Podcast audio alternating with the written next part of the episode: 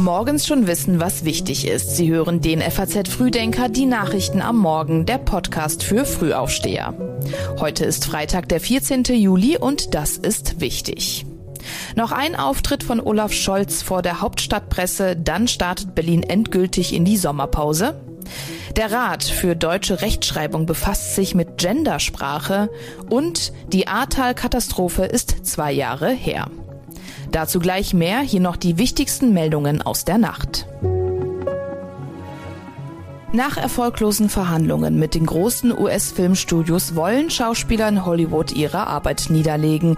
Damit wird jetzt gleich doppelt gestreikt. Seit dem 2. Mai streiken nämlich auch schon die Drehbuchautoren. In den USA können jetzt praktisch keine Filme und Serien mehr gedreht werden. Bundeskanzler Olaf Scholz hat den Vorstoß seines Parteivorsitzenden Lars Klingbeil für eine Abschaffung des Ehegattensplittings relativiert. Für Normalverdiener solle es keine Verschlechterung geben, heißt es. Und die Bundeswehr müsse wieder einen Platz in der Mitte der Gesellschaft einnehmen. Das fordert CDU-Chef Friedrich Merz. Er will zudem Klauseln aufheben, die militärische Forschung an den Hochschulen verbieten. Die Texte für den FAZ Frühdenker Newsletter hat Tatjana Heid geschrieben. Mein Name ist Milena Fuhrmann. Guten Morgen.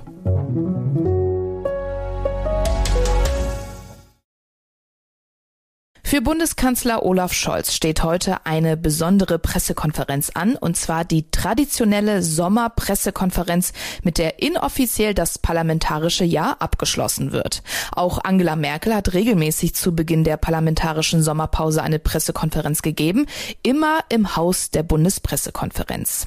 Seit Scholz im Amt ist, macht er das auch, ist eigentlich ein Ereignis, das eher in die Kategorie gute Tradition fällt, aber manchmal gibt es eben doch Überraschungen, wie zum Beispiel folgender Satz von Angela Merkel zur Flüchtlingspolitik im Jahr 2015. Wir haben so vieles geschafft, wir schaffen das. Wir schaffen das und wo uns etwas im Wege steht, muss es überwunden werden muss äh, daran gearbeitet werden und der Bund wird alles in seiner Macht Stehende tun, zusammen mit den Ländern, zusammen mit den Kommunen, genau das durchzusetzen. Angesichts der steigenden Flüchtlingszahlen ist es nicht ausgeschlossen, dass Scholz nicht auch etwas zum Thema Migration sagen wird. Darüber hinaus dürfte es aber auch um die schlingernde Performance der Ampelkoalition gehen, um den NATO-Gipfel in Vilnius und natürlich auch um den russischen Angriffskrieg gegen die Ukraine. Für das politische Berlin läutet die Pressekonferenz dann endgültig die Sommerpause ein. Für Olaf Scholz selbst allerdings noch nicht ganz. Er empfängt am Nachmittag den finnischen Ministerpräsidenten Orpo. In der kommenden Woche wird er dann noch am EU-Lateinamerika-Gipfel in Brüssel teilnehmen und anschließend geht es dann auch für Olaf Scholz in den Urlaub. In der russischen Armee scheint der Unmut weiter zuzunehmen. Ivan Popov, der Kommandeur der 58. Armee, die im Süden der Ukraine kämpft, wurde abgesetzt, weil er die Militärführung kritisiert hat. Darauf antwortet er mit heftigen Vorwürfen, die ein wenig an Wagner-Chef Prikoschin erinnern. Unsere Armee konnte von den Soldaten der ukrainischen Streitkräfte an der Front nicht geschlagen werden.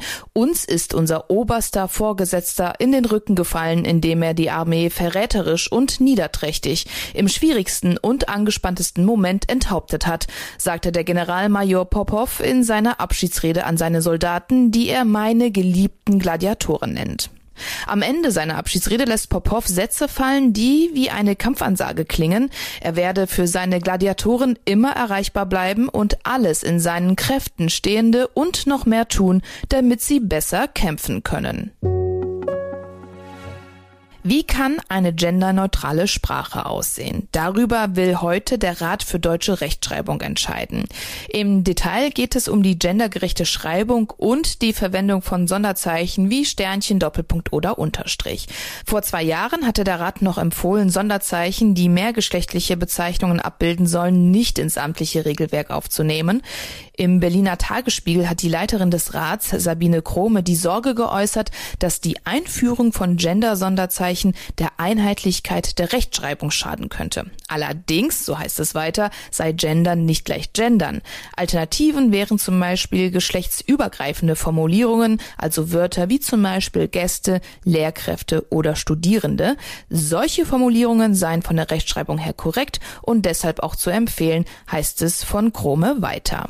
Die Aufgabe des Rates ist es, die Einheitlichkeit der Rechtschreibung im deutschen Sprachraum zu bewahren und sie mit Blick auf den Wandel der Sprache dann entsprechend weiterzuentwickeln. In den vergangenen Jahren hatte es in Sachen genderneutrale Sprache immer wieder Anfragen von Behörden und auch von Schulen gegeben. Zwei Jahre ist es jetzt her, dass in der Nacht vom 14. auf den 15. Juli 136 Menschen bei der Flut im Ahrtal ums Leben gekommen sind. Ähnlich wie in Rheinland-Pfalz ist es auch in anderen Teilen Deutschlands zu katastrophalen Hochwassern gekommen. Wir schauen darauf, was in Sachen Wiederaufbau bisher passiert ist. Bisher wurde tatsächlich nur ein kleiner Teil der 30 Milliarden Euro ausgezahlt, die für den Wiederaufbau zur Verfügung stehen. Privathaushalte in Rheinland-Pfalz zum Beispiel haben bisher knapp 643 Millionen Euro erhalten. Im ebenfalls betroffenen Nordrhein-Westfalen wurden circa 3,1 Milliarden Euro bewilligt. Häufig mangelt es außerdem an Handwerkern und Material. Flutopfer streiten sich mit Versicherungen und auch komplizierte Bewilligungsprozesse sind ein Grund, warum sich die ganzen Arbeiten verzögern. An diesem Freitag wird den Opfern in Rheinland-Pfalz gedacht, unter anderem mit einer ökumenischen Gedenkfeier in Altena. Die zentrale Gedenkveranstaltung, die findet dann in Bad Neuenahr statt. Gleichzeitig stellt sich natürlich auch immer noch die Frage, wie diese Katastrophe überhaupt passieren konnte. Der Untersuchungsausschuss, der die Ereignisse der Flutnacht aufarbeitet, hat im Frühling dieses Jahr seine Arbeit beendet. Der Abschlussbericht wird für diesen Herbst erwartet. Ähnlich wie die Politiker in Berlin gehen auch die Aktivisten der letzten Generation in eine Art Sommerpause. Zum Abschied haben sie dann noch einmal zahlreiche Fluggäste gegen sich aufgebracht. In Hamburg haben die Klimaaktivisten gestern den dortigen Flughafen blockiert und auch am Düsseldorfer Flughafen musste der Flugbetrieb aufgrund von Klimaprotesten zwischendurch sogar eingestellt werden. Scharfe Kritik dafür gab es unter anderem von Bundeswirtschaftsminister Habeck. Die Aktivisten, die jetzt Menschen die Reise in den Urlaub verbauen, würden dem Anliegen Klimaschutz massiv schaden. Und auch Bundesverkehrsminister Volker Wissing fand eindeutige Worte. Ja, das, was auf den Flughäfen stattgefunden hat in Hamburg und Düsseldorf, ist eine Zumutung für die gesamte Bevölkerung. Es sind 50.000 Fluggäste betroffen, Menschen, die sich auf ihren Urlaub gefreut haben, die jetzt äh, die Urlaubsfreude genommen kriegen durch äh, eine Aktion, die man nur noch als Kriminalität statt Klimaschutz bezeichnen kann. Drei Wochen lang will die letzte Generation jetzt ihre Klimaaktion unterbrechen. Ab dem 7. August geht es dann weiter, vor allem mit einer Kampagne in Bayern, auch mit Blick auf die Landtagswahlen im Oktober. Im Herbst soll dann wieder Berlin im Mittelpunkt der Proteste stehen. Bayern muss sich also mitten in der Urlaubszeit auf Beeinträchtigungen einstellen. Die Sommerferien dort beginnen am 31. Juli.